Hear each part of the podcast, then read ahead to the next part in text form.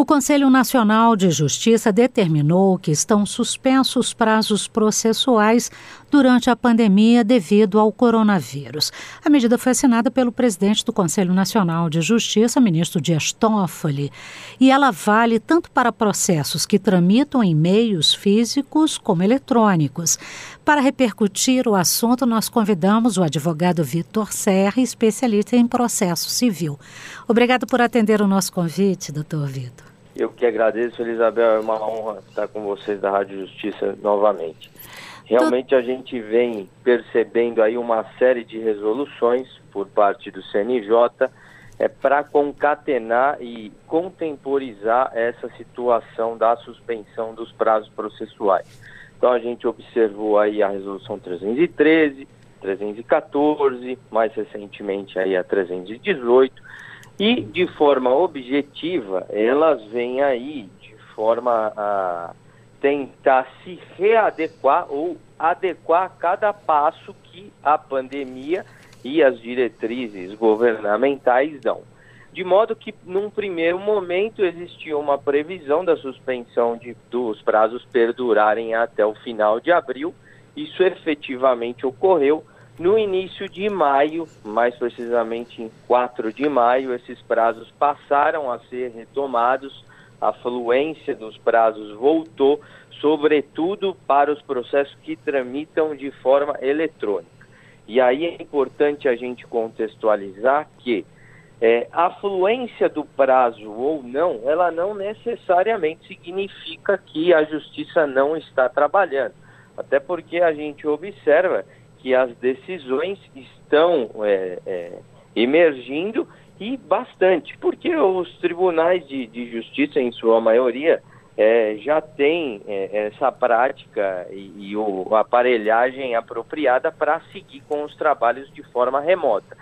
Eu gostaria de saber é, se há uma distinção entre os processos cujos prazos foram suspensos. Quais podem ter seus prazos suspensos, quais continuam andando? É, a fluência dos prazos dos processos físicos, esses realmente permanecem suspensos. Porque efetivamente não tem como é, é, o advogado, os patronos ou nem mesmo os magistrados conseguirem de forma remota ou de forma home office manipular esses processos. Então, esses processos, independentemente da seara, Elizabeth, realmente não existe uma distinção de seara essa, é, os prazos estão fluindo para todos os processos eletrônicos, independentemente da, da SEARA. Isso vale tanto para a Justiça Federal quanto para as justiças estaduais. É, e os processos físicos seguem suspensos até novas deliberações, novas resoluções ou novas determinações das autoridades. Suspender os prazos processuais não prejudica o cidadão que tem alguma demanda no judiciário, doutor Vitor? Me parece que não. A gente vê que o, que o judiciário já vem aparelhado aí para operar de forma remota. É, essa suspensão é muito mais uma questão é, de prudência, porque a gente não pode é, esperar e nem obrigar que todo cidadão ou que todo patrono, todo advogado tenha acesso para poder operar e interagir no processo de forma remota.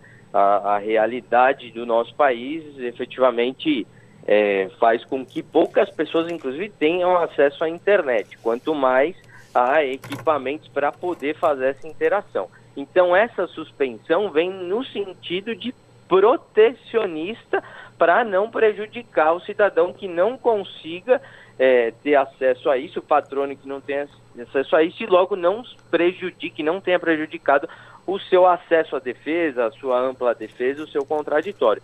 Mas as decisões em si, para quem continua interagindo no processo, não vem tendo prejudicado a sua fluência. Essa prioridade acontece nas varas e também nas instâncias superiores? Como é que funciona?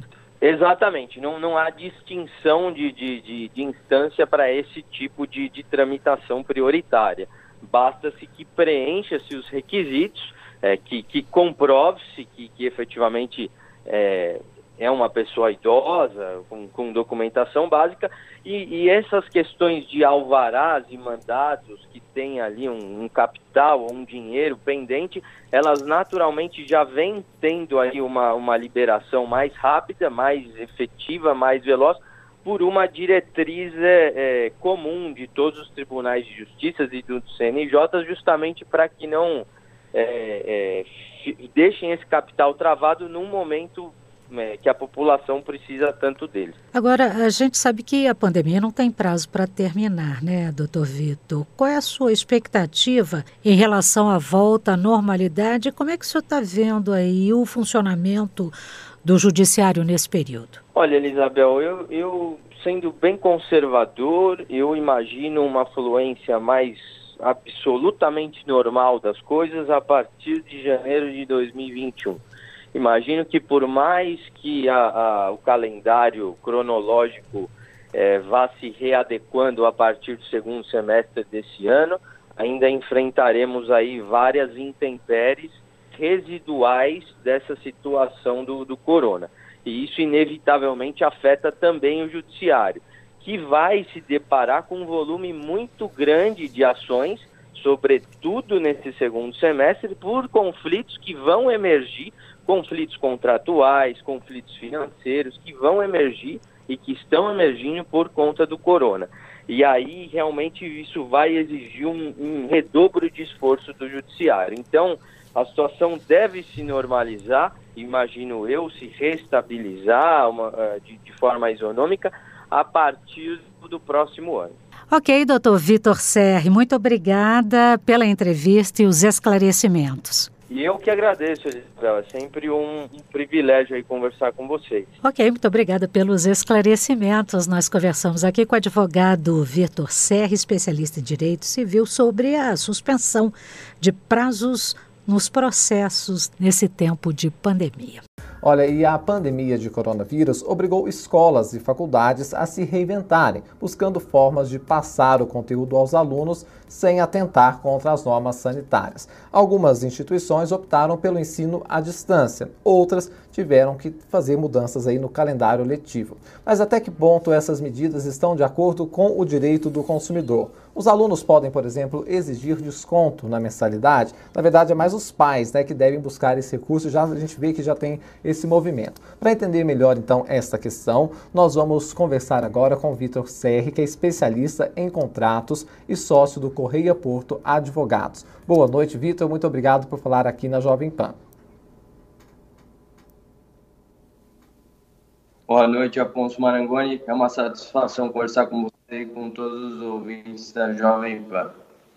Vitor, eu então gostaria de começar a nossa conversa é, falando sobre a questão contratual, se detendo é, ao contrato. Né? Existia uma previsão, principalmente quem estuda em escola particular, e mesmo faz cursinho, enfim, de uma modalidade de ensino. E aí, de repente, é, se deparou com essa pandemia e outros recursos tiveram que ser pensados. Qual que é a margem que existe para que essas instituições de ensino possam é, pensar de alguma forma em manter um calendário alternativo? Perfeito. A equação e a ponderação que todos têm que fazer, tanto o contratante quanto o contratado, especificamente no caso das instituições de ensino, é o quanto aquilo impactou no continuismo ou na continuação da prestação de serviço em si.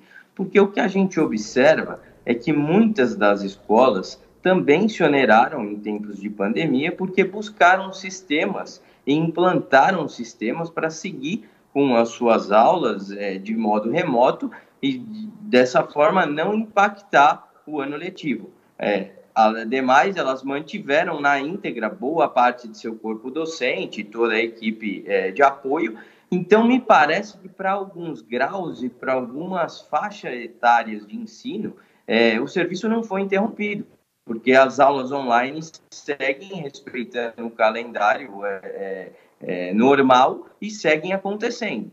O que acontece, que a gente também tem que levar em consideração, é que, infelizmente, boa parte da população brasileira, aliás, a maior parte, não tem acesso a ferramentas e à internet, acesso à internet em si, para poder viabilizar esse acesso. Então, me parece também que o papel da escola transcenderia o fato de simplesmente é, deixar ou não a aula à disposição, mas sim verificar se realmente os seus alunos e todos os seus alunos têm condição de assistir aquelas aulas. É, é, inclusive, a mesma ponderação tem que ser feita para graus de escolaridade menor, ou seja, faixa etárias menor. Me parece que não existe efetividade de um ensino à distância para crianças de pequena idade, de 2, 3, 4 anos. E nesse caso, infelizmente, o serviço está absolutamente interrompido. Não está existindo prestação de serviço. E aí, logo, qualquer contrato, prevendo ou não uma situação dessa de força maior e de pandemia, porque isso não precisa necessariamente estar inserido no contrato, que é uma situação jurídica que emerge, que é imprevisível. É, sob esse raciocínio, a escola deveria sim ou suspender aquele determinado contrato ou viabilizar um desconto efetivo que realmente leve em consideração essa interrupção ou essa minoração da prestação de serviço. Vitor, a gente é, realmente, quando fala da educação como um todo, fica um pouco é, muito amplo para a gente poder falar. Então vamos nos deter, como o senhor mesmo é, fez, falando do caso de crianças, né, de, da educação infantil, depois a gente vai progredindo aí, vendo as especificidades de cada área. Mas então tem essa questão que o senhor colocou é, muito bem, que em casos de crianças realmente não está havendo uma prestação de serviço, porque isso é inviável, né, pela idade mesmo das crianças. Nesse caso, uma, um pai e mãe, o que, que ele deve fazer, o que, que ele deve buscar para tentar então obter um desconto desta escola onde o filho estuda? Perfeito. Eles devem, de forma objetiva, procurar a administração, a, a, gestão daquela escola, a diretoria daquela escola e propor efetivamente um sobrestamento daquele contrato, ou seja, uma suspensão do contrato sem ônus, de forma que realmente não paguem as mensalidades ou negociem uma mínima ajuda de custo é, de modo que a escola se compense, se equilibre, se reequilibre com os outros graus de ensino e, e outras séries que vão continuar tendo a sua, o seu é, ano letivo normalmente via é, aparelhagem remota mas a melhor solução para essas famílias com crianças pequenas, com crianças que efetivamente não têm condição de ter acesso ou de ter concentração nesse tipo de ensino à distância, de ensino remoto, é mesmo propor uma suspensão do contrato, sem ônus, sem contraprestação, sem o pagamento das mensalidades, até que o serviço seja efetivamente retomado com as diretrizes do governo, com as diretrizes das autoridades, as escolas reabram e tudo siga regularmente. Isso, de alguma forma, vai ser compensado ao longo do ano, porque, inevitavelmente, é, vai passar a ter aula num período de recesso ou de férias. Então, o ideal é que a, a escola e os pais, o aluno, se componham, é, de forma que ninguém saia prejudicado e ninguém tenha efetivamente romper os contratos. Mantenham os contratos, ainda que de forma minorada, ainda que de forma descontada, mas mantenham. Então, o senhor nos indica para os pais e, e, as pessoas que mantêm as crianças na escola que evite, pelo menos no primeiro momento, a judicialização dessa questão, quer dizer, que busque a própria instituição para discutir, mas a judicialização, se não houver um acordo, é uma possibilidade também.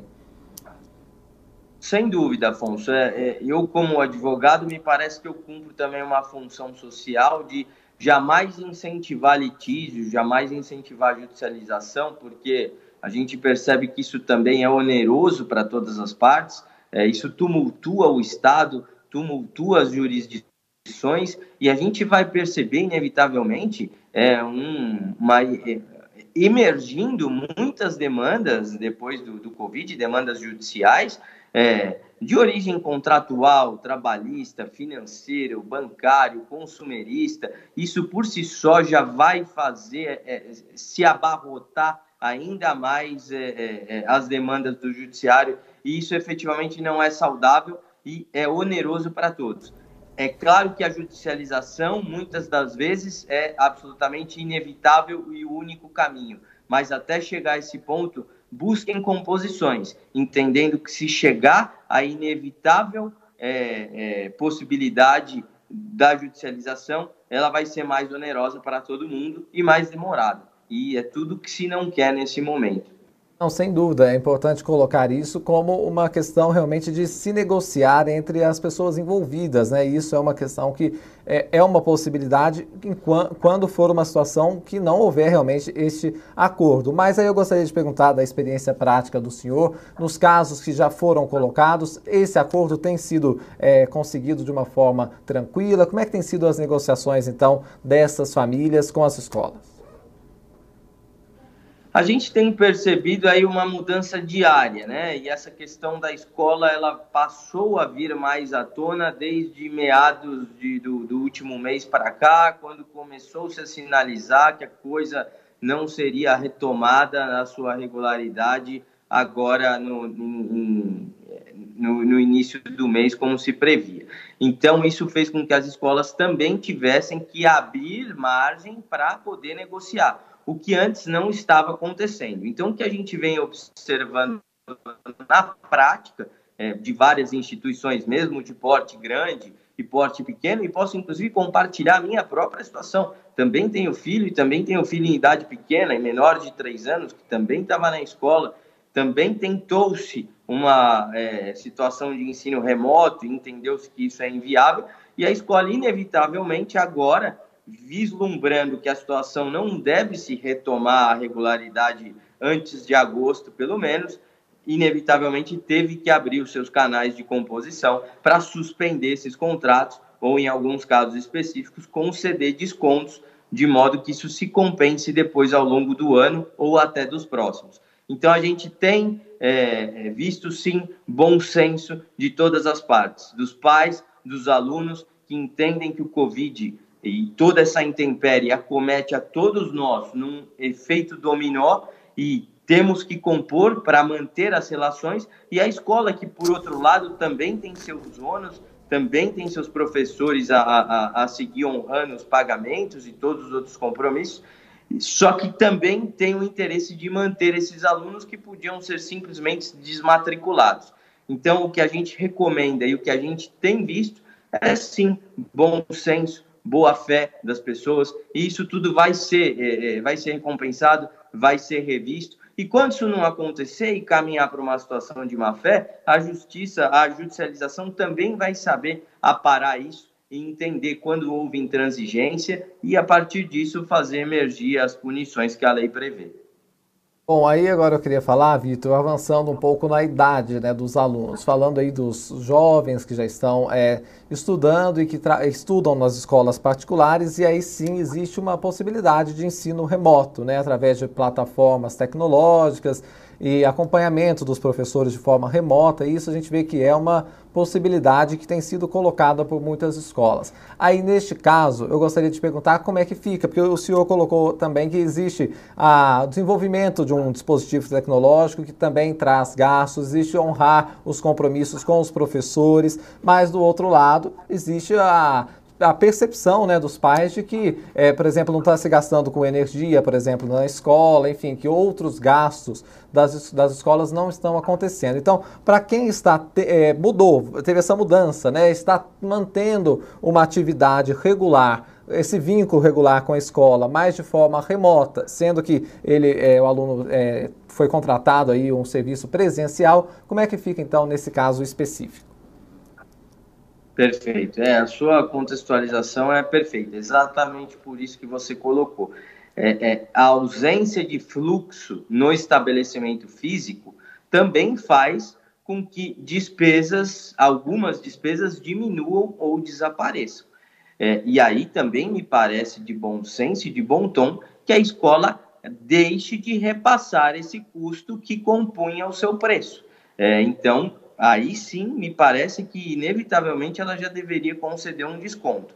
A contrapartida é que sim, muitas instituições se oneraram com toda essa questão de tecnologia e informação para poder contratar e implementar ferramentas tecnológicas para viabilizar o ensino e a continuidade remota das aulas. É, temos que pôr na balança me parece que ainda assim o estabelecimento físico fechado Bom, nós estamos conversando com o Vitor, que é sócio é, da Correia Porto Advogados. Ele está justamente falando sobre essa questão, né, que muitas famílias têm vivido, que é a questão desta quarentena e os impactos na educação, nos valores e tudo mais. Nós já retomamos então o contato com o Vitor Serri, que falava com a gente sobre essa questão. Vitor, tivemos uma pequena intermitência no sinal. Gostaria então que você concluísse para a gente avançar um pouco mais na idade dos alunos. Tá ótimo. É, concluindo, me parece que sim, o estabelecimento físico fechado, ele traz sim é, economias maiores do que os gastos com a implementação de ferramentas tecnológicas para viabilizar o ensino à distância. Porque hoje em dia a oferta dessas ferramentas são várias, por isso os preços não são assim tão elevados. Então, me parece que se o ensino foi contratado de forma presencial e agora está ocorrendo de forma remota, a prestação de serviço segue ocorrendo, mas não da mesma forma com que contratado. Então, a escola deve sim viabilizar um desconto, ainda que num percentual não tão grande, mas viabilizar sim um desconto para que, de forma eh, justa, as relações se mantenham. Perguntar um pouco sobre, por exemplo, alguns pais que podem ver o filho migrando aí para a educação à distância, né, por causa da pandemia, e talvez o pai não concorde, não queira que o filho siga nessa educação, quer, quer, vamos dizer assim, esperar a volta mesmo à atividade presencial. O pai tem essa opção, é, quando é assim, pode ainda negociar uma outra questão, ou é importante que o pai, então, ele adira, né, a essa questão do, do aluno ter a, o acompanhamento de forma remota? Perfeito. É, também me parece que para alguns graus de ensino a convivência é justamente e muitas das vezes até mais importante do que até o que é lecionado naquele curso. É, isso faz parte também e é inerente a um curso presencial. Então, é inevitável que o consumidor, que o aluno se sinta prejudicado por deixar de ter essa relação. É, então, assim, é, os pais, os alunos é, não estão corretos em se sentir prejudicado por isso e devem sim e podem, é, justamente porque essas situações, estando previstas ou não no contrato, elas emergiram de forma que ninguém pudesse prever, sobretudo a postergação e a prorrogação de todos os efeitos dessa pandemia. Então, é absolutamente justo e razoável que cada um busque o seu direito na medida do que entender justo dentro daquilo que tinha sido contratado. Então, não há nenhum óbice para que os pais, sim, proponham uma suspensão, uma modificação do contrato ou mesmo uma, um sobrestamento daquele contrato para que aquilo passe a ser retomado e as mensalidades sejam retomadas só quando o ensino voltar a ser presencial. É, fazendo o contraponto que muitas das escolas, muitas das instituições vão propor que de repente esse aluno perca o ano, porque elas vão entender que elas estão seguindo sim com as suas lições de forma regular. Então, que não tem como ele retomar depois fisicamente sem ter é, feito parte, sem ter acompanhado esse período remoto.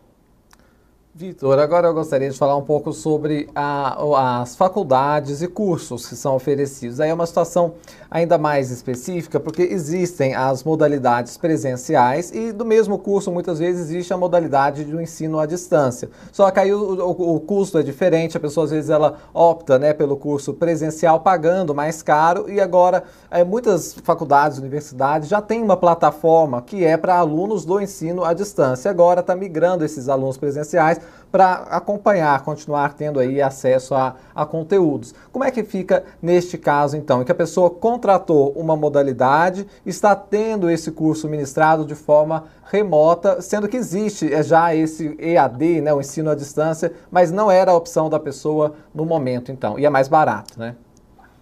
É, me parece que nesse caso a, a instituição deveria, de cara, já minimamente igualar ao preço do curso remoto, isso oferecendo a possibilidade para o aluno rescindir o contrato, já que o contrato é composto não só das lições em si que aquele determinado curso traz, mas também, como a gente contextualizou anteriormente, dessa convivência, que é sim importante em determinados graus de ensino.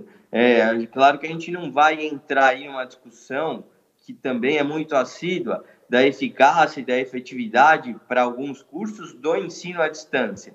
Mas fato é que agora esta está sendo a única possibilidade, a única ferramenta. Então a escola deveria propor: olha, cidadão, você gostaria de seguir é, para a modalidade remota, eu te igualo o preço que era a, ofertado à época para aquela determinada modalidade.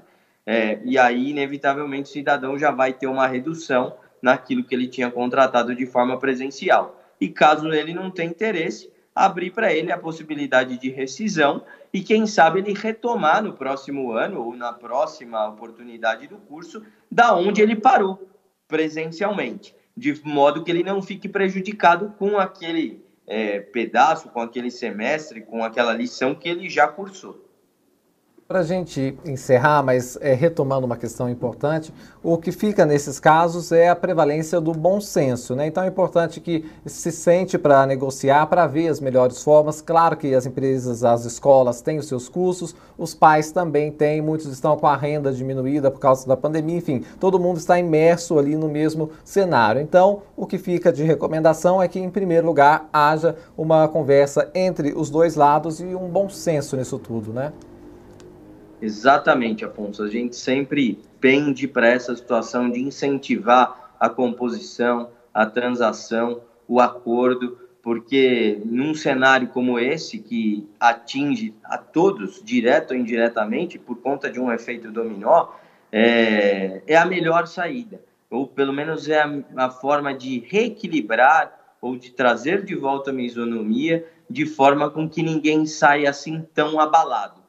Então, incentivamos sim, e fica essa orientação, essa reafirmação de orientação para que as partes se componham, porque isso, evoluindo por uma judicialização, é, a não composição, a intransigência absoluta de alguma das partes, já vai poder conotar uma má-fé, e isso já vai tender a um não bom resultado naquela determinada judicialização para quem se postou dessa maneira.